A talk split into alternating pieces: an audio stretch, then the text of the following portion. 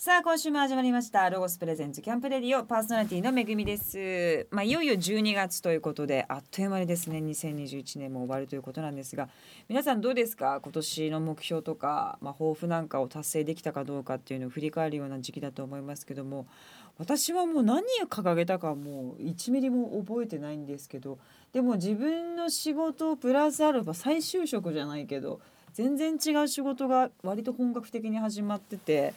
まあ充実した1年だったのではないかなというふうに思っておりますが皆さんどんな1年だったでしょうか。さあそれでは早速12月のマンスリーゲストをご紹介いたしましょう。番組初めてかそっか外国人のお客様です。厚切りジェイソンさんです。よろしくお願いします。どうも厚切りジェイソンです。お願いします。はいすごいテンション高いですいねそうですか？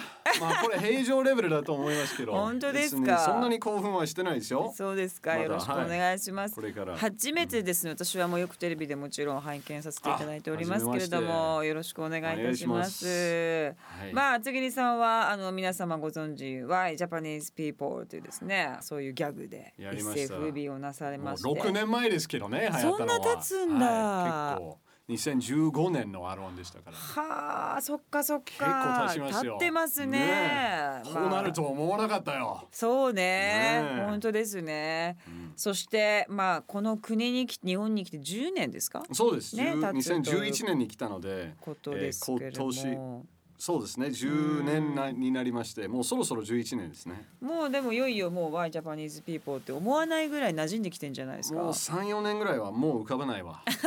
そう困った困った。もうなくなった。もう玉切れというか無理やりに絞り出して絞り出して本当に思ってないことまでは言わないといけないもう時期も来てるんですよ。そうですよね。もう慣れちゃってさもうね。もうほぼ日本人になりました。びっくりしないもんねもうね。びっくりしないですよ 逆にアメリカに帰って逆カルチャーショックを受ける時もあります逆によねあっちで、はい。なるほど、それぐらいこうマインドが日本人ナイズされてきた厚切りさんですけれども。でもどうでしょうね。日本もやっぱ好きなんですね。10年もいるっていうことは。はい。あそうですか。もう好きです。何が好きなんですか？住みやすいですね。なんか秩序というんですか？大体うまく動いてるんですよ社会が、まあね電車が遅れることもほとんどバスもあんま遅れないしね、まあその交通だけではなくてその人の付き合いとかは大体なんだろうね歩いてる人の流れでもなんかうまいことどうなるのかはある程度遠くからわかるんですよ。まあまあそうアメリカだと変な歩き方する人いるんですよ。なるほど途ね中で急に目の前まで来てなんで目の前に来たんですか？と向こうから言われてさいやいやいやいやつって。なるほどね。秩序ないですよアメリカ、なるほどね。自由すぎるわ、うん、Why American People になってますね。ちょっとこっちになれると向こうもちょっと生きづらくなるでしょうね。でもなんかあのストレートにものを言ったりするじゃないですかアメリカの方たちって。そうですね。それは楽じゃない？日本はちょっとわまあでも直接は言ってないんですけどもう10年いるとどういう意味で言ってるのかは見えてきたので、そんなにストレスはないですけど。い。やいやいやい素や晴らしいですね。さあそんな厚切りジェイソンさんを今月はゲストに迎えて番組をお送りします、はい。えーこの後一曲曲を挟んでジェイソンさんの経歴などもたっぷりとお話をさせていただきたいと思います。今月はですね、えー、厚切りさんの選んだ曲をかけていきたいと思います、じゃあ曲紹介お願いします。はい。それでは聞いてください。Red Hot Chili Peppers で Around the World。ロゴスプレゼンツ Camp Radio! お送りしたのはレッドホットチリペッパーズで Around the World でしたさあ今週のゲスト、えー、お笑い芸人の厚切りジェイソンさんですがこのコーナーではジェイソンさんのプロフィールをたっぷりと伺っていきたいと思いますがミシガン州生まれで2005年に初めて日本に来たっていう感じなんですが、はい。ミシガン州ってどんなとこなんですか？結構田舎？田舎、まあ、ミシガン州でかいですから、まあ、大都市、デトロイトもありますし、まあ、車町、自動車の町のデトロイトもありますし、えーあとはあのシリアルの町もありますよね。そのケロッグスとか、あのフロステッドフレークスとか全部ミシガン州に作っているんですけど、なんかそういう大きめな企業もあれば、でも広いからすごい田舎のところも多いんですね。で、僕が生まれ育ったのは田舎町へでして、ーで気候は北海道に近い感じかな。はい雪国で半年ぐらい雪が降ったまま。えー、ね広い平らな駐車場で雪が詰まったらその除雪機を使ってどかすんですけどその隣の雪の山がどんどん大きくなってて結局5月まではそれを解ききれないんですよ。うわすげえすごいですよ。で硬くなって全然遊べない雪だから子供がっかりだわ。せっかくの雪台無しじゃないの。げ 投げたら痛いわ汚くなるしね。黒いわ雪。もうなんやもうえ本当に。なのよちょっと映っ雪がちゃってるよ。大丈夫ですか？そして2011年 IT 企業の社員として。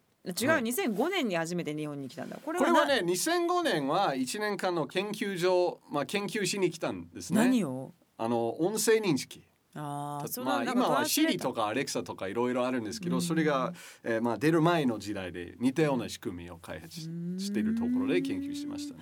やっぱそれはじゃあもともとそのミシガンで、うん。えー IT 系のお仕事をなさってたってことなんですか、まあ、あの当時はまだ学生でしたのでコンピューターサイエンスを勉強してましたんですけどね。んなるほど、はい。で来て結構じゃあ日本に衝撃を受けたってことですよね。衝撃受けたというかあの大学でも一応日本語を勉強してたつもりだったんですけど日本に来て全くコミュニケーション取れなくて、うんでそれでまあとりあえず好きなことを日本語でやればいいのかなと思ってあのエンタの神様を見るようになってでそれは面白いなと思ってで日本のお笑いも好きになりましたし、うんえーほぼお笑いで日本語を勉強したような感じになりますね。すごい。はい、すぐ「チクショー!」覚えましたね。小梅さん。ええ。あれ？まあでもそうね。真似しやすいもんね。代理のパパみたいな感じですね。小梅が、はい。ういうお店になっちゃいましたけど、えそうですか、はい。で2011年に IT 企業の社員として、まあ、本格的に来日ということで。そうですね。あの日本法人を立ち上げるためにうん。まあその法人社長ですけどあその向こうのカンパニーの日本支社みたいなのを作るためにでそこのトップだったってことですねじゃあ。まあトップというか一人で来て作ったわけですからまあ最初の人という意味であ一人？ええ一人のトップはまあトップはトップトップだけど一え。え人みたいなね。一人でした最初は。えー、でも大うん変でしたね、じゃあ一人でまあ日本語ももちろんできるけどまあ、はい。そこまでねまだまあいろいろビジネスの文化が違いうんすぎてちょっと困ってたんですけどね。まあ少しずつなんていうんですかね。やりながらわかるような感じで。へえ。で2014年にね皆さんご存知アスギリ・ジェイソンとしてあのデビューするんですけれども。そう。まああのブレイクなさってでもまあ一応 IT のねそのお仕事もなさってて、その芸人としても売れてるからっていう結構その辺のじゃあスケジュール感みたいなの大変でしたねその時は。そうですねちょっと大変でしたんですけど、僕はまあ日本に来た時は日本の法人を立ち上げるためだったんですけどそこからまた転職して今度は逆のことをやってるんですよ。だから日本の会社のアメリカ法人を担当してるわけですから、その営業時間はちょっと時差があって。えーなんかうまいことその電話とかそのウェブ会議とかをまあ調整、えーする時期があったんですけどね。結構寝不足の期間もありましてでもまあその人前に出てわーって笑かしてフリートークする脳みそとはい。結構お金のこととか細かいことがーってやるって全然また違うじゃないですか。一緒。一緒？僕はもう一人です。二人の厚切りジェスを分けてるわけじゃないです。すごーい。もう楽しくやってるんですね。楽しくやりましょうよ。楽しくやります。真剣な顔だからなんか真面目にできてるというわけじゃないですよ、まあそうね。難しい時でもも楽しんでやるのは成功の道じゃないのいやーいいわ本当そうですね。知らんけど。知らんのかい、そして日本人の奥様と一緒にご結婚なさって、恋もしながらうもういろいろ大忙しでございますがいやさあそんな厚切りさん次のコーナーではですね11月の12日に発売されましたジェイソンさんの本「ジェイソン流お金の増やし方」すごいストレートなタイトルですが私もね今勉強まさにしたいと思ってたのでい本当ですか？ろいろお話を伺っていきたいと思います。お金を増やしましょう！やったーやった嬉しい。じゃあここで一曲曲紹介お願いします。はいそれではアビーチの Waiting for Love ロゴスプレゼンツ Camp Radio お送りしたのはアビーチで Waiting for Love でした。11月12日ピアから出版されました、ジェイソン流お金の増やし方についてお話を伺っていきたいと思いますがこの本は、まあ、これだけやればたまるのに投資をしないのは一番の無駄遣い Why Japanese People というですね、はい。まあ、ジェイソンさんならではのグローバルな目線で書かれた徹底した節約術ですよね。これも書いてます、はい。すぐに取り入れたいジェイソン流投資術を丁寧にレクチャーしてくれている本でございますがはい。まあじゃあ皆さんねこう金額はもちろんいろいろだと思いますけどもやっぱと貯金があるのにそれを銀行に預けてるだけではやっぱり良くないいやだって増えない増えないじゃないですか。増えない。その全く0.00何ちゃらパーセントだからまあまあお金を置いたつもりであっても明細を見たらなんか12円とかそのそうかも。12円は逆にいい迷惑ですよ。それで確定申告しないといけないレベルはその10円12円はもういらないぐらいですよね。確かに確かに。で増えないからそのまあ置くだけじゃなくてちゃんと活用した方がいいと思いますけどね。そうですよね、こういう勉強はどうやってしたんですか？自分で？でまあそうですね。ある程度自分でやりましたんですけどアメリカの場合は、えーまあ、しっかりした年金システムはまずないんですね。で昔もう大昔ならあったかもしれないですけど僕はまあ新卒で大学出た頃はもうほぼなかったのでその老後の資金のために、えー多くの人は自分でこういう投資をしないといけない。でその大手企業は特にそうですけど多くの会社がその、えー投資できる仕組みを用意してくれるんですね。だから入社する時は書類の中に、えー入り込んでてこれをやりますか参加しませんかみたいなチェックボックスを入れるだけでスタートできるのが多かったんですね。まあ日本でも最近イデコとかその NISA とかそっち系に近い仕組みがあったんですけど、えーそれがスタートでした。でそれをまあひたすらやっていったら、えーなんだろう一番いいやり方は何なのかとか本当にこれでいいのかとかを自分からまあ補足していろいろ勉強するようになりました。その中で、まあ厚切りさんが今のところ勉強してきた中で一番いいのはこの本に書いてくださってるってことですよね。すべてそこに書いてありますけど、あのーまあ簡単ですよ。簡単なんだ。簡単ですけど、あのやりたいかどうかだけの話ですよね。やりたい人だったら僕がと全く同じことがすぐできますよ。今日からで鬼やりたいもできますし。鬼やりたいですよ。どうぞどうぞ。やります、はい絶対にやります。あの全て細かく書いてあるんですけど2つの大事なことがありまして投資できる金額を増やすの一つのやり方は今使ってるお金をちょっと減らす節約ですよね。ねだから節約をしながらも投資するとなると、えーその期待できる結果が最大化にできます。節約するっていう理由は何かあるんですか？ななぜそれをする必要がある。まあでもお金を増やすためですよね。例えばあのアメリカのななんていうんですかねインデックスを言ったら、えーうん伝わりますかねその株市場全体を測るような数字があるんですよ。でよく、まあ、日経平均とか、えーまあ、ニュースとかにも出るやつなんですけどその S&P500 というのもあってでそれはアメリカの大きめな500社の会社の株価はどうなってきてるのかという、まあ、指数ですね。でそれを長期で考えたら20年期間で考えたら1年間の利回りは6%を下回ったことはないんですよ。今まで。全ての経済的な危機を踏まえてもその同時多発テロとかそのコロナウイルスショックとかリーモンショックとか全て込み込み込みであっても年間6%が最低今まであったという指数になってますよへね。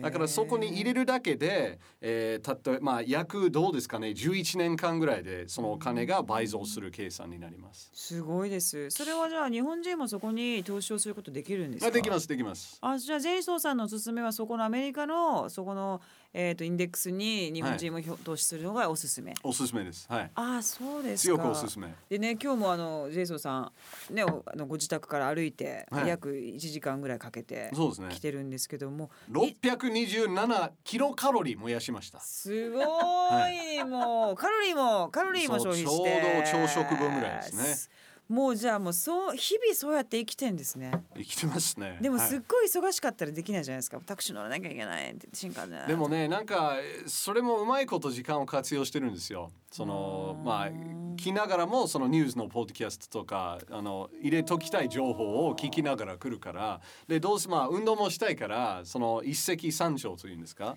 はこれ二つ目はあ一つ目はい。一つ目はあですからその節約と投資がそうふたあの両方大事なんですよね。なるほど。あのな現象としてお金がある程度収入ある人はそれを全部使い切る人だったら財産増えないんですよ。いや耳が痛い。そうだからあの使わない分を最大化にしないといけない。でその使わない分を投資するとそのお金がさらにお金になっていて、まあ代わりに働いてくれるから、いつかはもうそれだけでまあ収入相当の金額になり得るわけ。何年か何十年か、ね、そうそうですね。長期で考えたら。そうか。だから節約しながらもできるだけ投資長期的に考えてやればまあ将来はだいぶ安心できるようになると僕は思いますね。なるほどね、はい、これって例えばじゃああのまあやっぱ怖いなっていうのが少し思うじゃないですか、はい、怖いやり方あります。でそれをお勧めしません。投資は全て一緒に考えちゃダメです。やっぱりね。ちゃんとやればいいと思うんですけど、その例えばなんだろう仮想通貨ビットコインは今すごい儲かるよと言われたら全財産そっちにぶち込めば、そこが暴落した時は全財産がその分暴落するんですけど、そうじゃなくて分散していろんな業界いろんな、まあ、地域いろんな、えー、時間いろんなものを全部網羅できるような仕組みにかけてたら一つが暴落しても他のところはまだ暴落してないからそこまでは危険ではないと僕は思います。なるほどね。でもそれっていうのはある程度自分の中での知識とか今世の中がどうなってるかとかそういうものを見極める必要あるんです？ない。ないですないですないです。だからその例えば S&P500 のその指数そのインデックスを網羅するような代わりに投資してくれるあの投資信託そういうインデックスファンドというものがあるんですけどそれ選べばいろんな、まあ、分散が自動的に入るから自分から何も考えなくていいんですよ。あそれがね一番怖いと思ってたんですよ。そうなんだ。そう何にも考えないで僕も何も考えないもう定期的に計画した通りやってるだけですから。なんだろう毎月これを使いましたで余ってるものを全部ぶち込む。何も考えない。だから金額さえ考えてない、ね、インデックスファンドですので例えば大手企業が今生き生きしてるんですけど将来はこの会社がダメになったとしてもそれは自然とそのインデックスから外されるだけなんですよ。でそうすると別の次世代の次来る会社が代わりに入ってくるから。それをじゃあ向こうの信託の人が勝手にやってくれてるからそうです。じゃあ何もそこの何もしなくていい。何も考えなくていい。次の業界は何なのかはどうでもいい。じゃあその信託の会社のいいところっていうのを見極めは必要ですよね、はい、でもね。いやでも信託はぼ僕おすすめしてるのはインデックスファンドですのでインデックスファンド。インデックスファンドがあの要はその S&P500 もしくは日経平均のやつ。その指数に入ってるものを全て網羅するものですよ。だから運用会社問わず全て一緒のはずです。でそうなると一番手数料の低いところを選べばいいだけの話。なるほどね。はい、だから安くこのインデックス通りをやってくれる投資信託運用会社を選べばいいだけの話で、ね、でそれも細かく、えー、おすすめしているところもいくつか書いてるんですか、はい、うわ助かる。もう。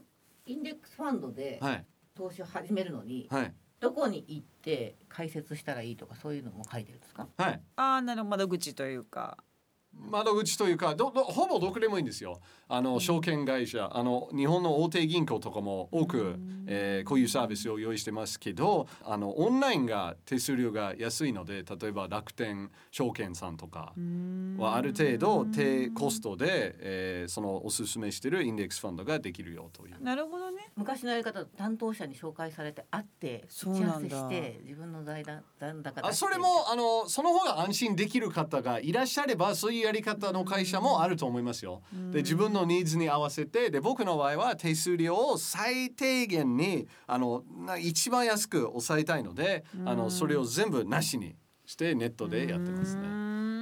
いいこと聞いた。じゃあもう書いてあることを本当にやれば間違いないってことですもんね。もう40年後はどうですかね。売買ゲームですから約10年間で倍したら、えー、倍2倍4倍8倍じゃないですか。100万円だったら800万そうですね。でそういう考え方すると節約しやすくなるんですよ、うん、楽しくなる。8倍ですから今日の100円のものが将来の800円ですわ。そう。とか。800円ですわ。そう、はい、将来のもう老後の時の確かに、ね、今の100万が将来の800万それでも使えますかと。こういう考えに出会う前はお金使ってる時期あったんですか？なかったです僕は。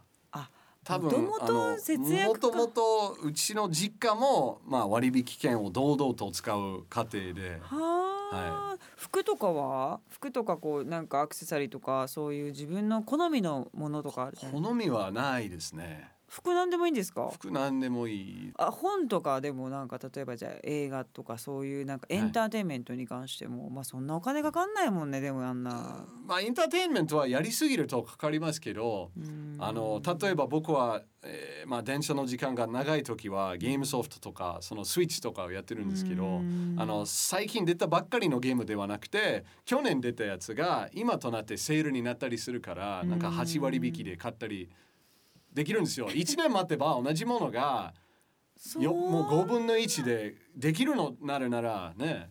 本当にその出た瞬間やりたいものは自分にとってその価値があれば出すんですけど本当に自分にとって幸せは何なのかを考えてなるほど、ね、でそれに一致したお金の使い方にしてますね。結構深い話になりますね。深い深い話ですね。来週もジェイソンさんにはいろんなお話を伺っていきたいと思います。ここでまた一曲曲を聴いてください。曲紹介お願いします。Oasis で Wonder Wall。ロゴスプレゼンツ。キャンプラディオ。オイシスで Wonder Wall でした。早いわ。ありがとうございます。言って代わりに言っていただきまして、はい。さあここからはアウトドアをもっと楽しむためにロゴスからとっておきの情報をお届けするコーナーアイデアタイム GoTo800 です。ゲストの厚切りジェイソンさんにも参加していただきます。お願いします。はーい。お願いします。お願いします。さあ、このコーナーのパートナーはロゴスコーポレーション人気 YouTuber どっちゃんです。こんばんは。ロゴス公式 YouTube チャンネルオソロゴスに出演しているどっちゃんです。ジェイソンさんはアウトドアでどう過ごすタイプですか？えー、そうですね。まあ僕はハイキングとかは好きですけどね。その登山とか。夜とかはなんかこう焚き火であったかいお酒飲んだり。いやそうですね。それ気持ちよさそうですね。最近はできてないですけど。えー、でも登山も私もすごい興味あります。本当ですか？うん良さそうね。行きましょう行きましょう。ぜひ。さあバーベキューもねよくやってると思いますけども。肉はい、ソーセージももうジャスト肉。肉まあ野菜も好きですけどね。うん、はい、肉というかぼちゃいいよね。日本のかぼちゃ美味しいですよね。ああアメリカのかぼちゃ美味しくないんですか？比較的に美味しくないかもしれないね。飾るようでしょあれは。あそうなんだ。甘さが違う。甘さ全然違いますし。そうか。甘みうまみへえそんなバーベキュー好きのジェイソンさんに、はい、今日はどっちゃんがおすすめしたい商品は何でしょうか？えっとですね今日は2022年の新商品見えるエスプレッソメーカー300というものをお持ちしました。ちょっとハイキングがお好きと言ってたのでエスプレッソメーカーちょっとぴったりかなと思ったんですけどこれ11月から、えっと、先行販売という形で数量限定で販売しているのでもうお手元にある方もちらほらいらっしゃるんですけどこういう感じで下の受け皿のところにお水を入れてもらってここから沸騰したものがお豆を通って上のこの見えるところに抽出されるアイテムになってます。どういうこと？逆算ですね。そうなんですよ。ちょっと動画が今インスタグラムに上げてるのでこちらを見ていただければわかると思うんですけど、はい、上に行くってこと？そうなんですよ。へ沸騰して上がっていくのでもうそのお湯が沸騰するまでの時間でコーヒーが本当だ、はい、ちょうどお風呂が入っていくと同じですね。なかなかこうエスプレッソメーカーって世の中にたくさんあるんですけどこういうふうに中身が見えるものが少ないので面白い。楽しい楽しい。面白いです。えー、これいいね。めっちゃいい香りするね、はい、ねエスプレッソ作る時。これ山の上で登っても飲んだらもう、ね、この圧力はどこから来るんですか？ここに弁があってそのままつないでもう何もつながないです。このままガスコンロでもいいですし、はい、火の上にこう置いてもらっても。上に置くだけでこれはちゃんと圧力になるんですか、はい、すごいな。ちゃんと調整してくれるので本当お水をセットして粉を入れて火にかけるだけ。そうなの、はい、いやこれすごいね。ありがとうございます。でちゃんとミルもロゴスから出てるので自分で引いて美味しい、入れて飲む美味しいですよねエスプレッソ。最高なんですよ。えこれこれめっちゃ食いついてますけど こういう時どうするんですか？ものがいいと思いますけど僕はすごいケチなんですよ。いやいやいや、でもほらだからこういう時どうするのかなって思,、思って、すごい食いついてるから、そういやめっちゃいいなと思いますけど、迷わずに買わない方向を選んじゃうよね、ごめんなさい。出直します。すみません、もうちょいちょっとジェイソンよりの。いいと思いますけどね。なんだったら買うのか見たいね。買ったっていう。いやめちゃくちゃいいもんだと思いますよ。めっちゃいいんだけど。したくないですけど。ジェイソン的にはちょっと厚切りあの使ってみたいと思いました。ね。ちょっと山の上でもしあれやったら今度あリースして。そうリース型そうですねあれば。ねい。いですよね。で例えばこれを貸し出す手ぶらで行けるようなところだったら全然ロゴスランドでね。今開拓中なので。そうそうですね、はい、そ僕はそっちの使い方の方が向いてるかもしれない。いいかもしれない。お試しでぜひ。でもすごいこれいい。下からこうわーんとなってくるのもいいしやっぱアウトドア三四人でね、うんうんうん、行く人が多いからそれぐらいの人数で行った時にもめちゃくちゃありますけれども。さあこれって300ミリリットルなんで、はい、コーヒー約2杯分ということですね。ですね。はい、ミエルエスプレッソメーカー300ぜひ皆さんチェックしていただきたいと思います。ジェイソンさんどっちゃんどうもありがとうございます。ありがとうございました。今日紹介したアイテムは番組ホームページでチェックしてみてください。ホームページのアドレスはキャンプレディオ .jp ですはいジェイソンさんまたここで曲紹介をお願いします。クイーンでボヘミアン・ラプソディ聞いてください。ロゴスプレゼンツキャンプラディオお送りしたのはクイーンでボヘミアン・ラプソディでした。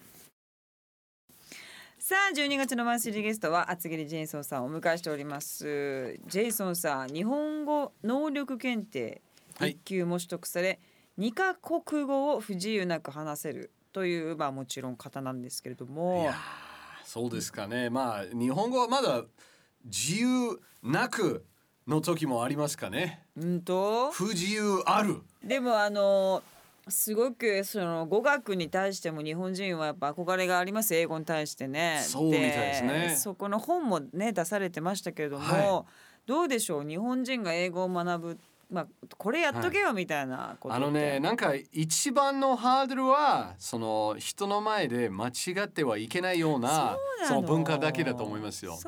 僕は堂々と間違えるから。で別にあの理解してもらえなければ別の言い方でもう一回言うだけですからそんな恥はないですけどね。そこがやっぱ私たちの一番の弱みですか？まああの全員は一緒にしたくないんですけどそれがよく見かける現象ですけどね、ね、なんかインスタで調子乗って英語で書いたらこれ違いますとかすごいコメント書かれてて、でそれはまあ別に気にすることなく次回もとにかく場数が必要ですよね。いっぱいやっていくうちにはできるようになるから最初は間違いが多いんですよね。まあ赤ちゃんと一緒ですよ。赤ちゃんは完璧にいきなり日本語喋れないですよね。日本人の赤ちゃん。でも少しずつやりながら大人の会話でまあ場数多くいつかはできるようになるんですよね。でもこうやってあ間違えたなって思うとやっぱ記憶されますからねそうですね。ね、そうそうそう、はい、だから間違えることが一番実は語学をね、あの上達する秘訣なのかもしれないという気もしてきましたけども、はい、お家ではみんな英語僕ですか？あの僕は英語で喋っててで子供たちが基本日本語で返すんですよ。あの英語で返してほしいんですけどそれなんか学校も日本語ですしなんか日本語の方が。えー、まあなんていうんですかね。あの慣れてるというかヒアリングはできるってことかでも、ね、ヒアリングはできていますね。まあ普通に正しく反応しているから。で妻もあの僕は研究所で働いていた時の、えー、まあ通訳みたいな立場だったので彼女も完璧の英語ですしまあ僕は夫婦間の会話は基本英語にしてますね。かっけー。子供がなんだろう理解してもらうためにやっぱりなんか会話を見せないといけないですよね。片方だけ英語を喋っててもその英語に対する返事はずっと分かんないですよ。だからその会話の見本両側が必要だと思って。なるほどそれは初耳ですね。はい、まあでも子供に確かに英語を見せるっていうのはすごく大事、ね、そうですね自分ができないことは、なんかやれと言うと説得力ないんですよね。まあ、だから英語できない親が子供に英語覚えた方がいいですよ。えじゃあママは？あできない。じゃあやらないよっつって。そうなりますよね。思うよね。そりゃそうだ。だからなんか子供と一緒にやるのも一つの手だと思います。なるほどね。一緒にというのがやっぱポイントだなという気しました。さあいろんなお話伺ってまいりましたが、えー、今週はお時間となってしまいました、はい、えー、ジェイソーさんにはですね来週も引き続き登場していただきます、えー、11月の12日ピアよりジェイソン流お金の増やし方こちら発売されました。まあ本当にこと細かくいろんなことを書かれておりますので、はい、ぜひ皆様読んでいただきたいと思います。さあ来週はですねお金を増やしたジェイソンさんのお金の使い道を伺っていきたいと思います、はい、さあ今週はどうもありがとうございました。お願いしますます。今年も初めてカタログが完成しました。初めてカタログは初心者キャンパーにも分かりやすいフリーペーパーです。配布期間はロゴスアプリからお知らせしますので事前にロゴスアプリの登録をお勧めします。詳しくはロゴス公式ホームページをご覧ください。全国のロゴスショップでは冬ロゴスを絶賛配布中です。冬ロゴスは数量限定のフリーペーパーです。今年は冬キャンプ ABC と題して A から Z までのキーワードで冬キャンプの豆知識などをまとめた保存版となっています。ぜひお近くのロゴショップにお越しください。この番組の過去の放送はラジオ日経番組ホームページのポッドキャストから聞くことができます。Www. ラジオ日経 .jp スラッシュキャンプレディオにアクセスしてくださいロゴスプレゼンツキャンプレディオパーソナリティはめぐみでした。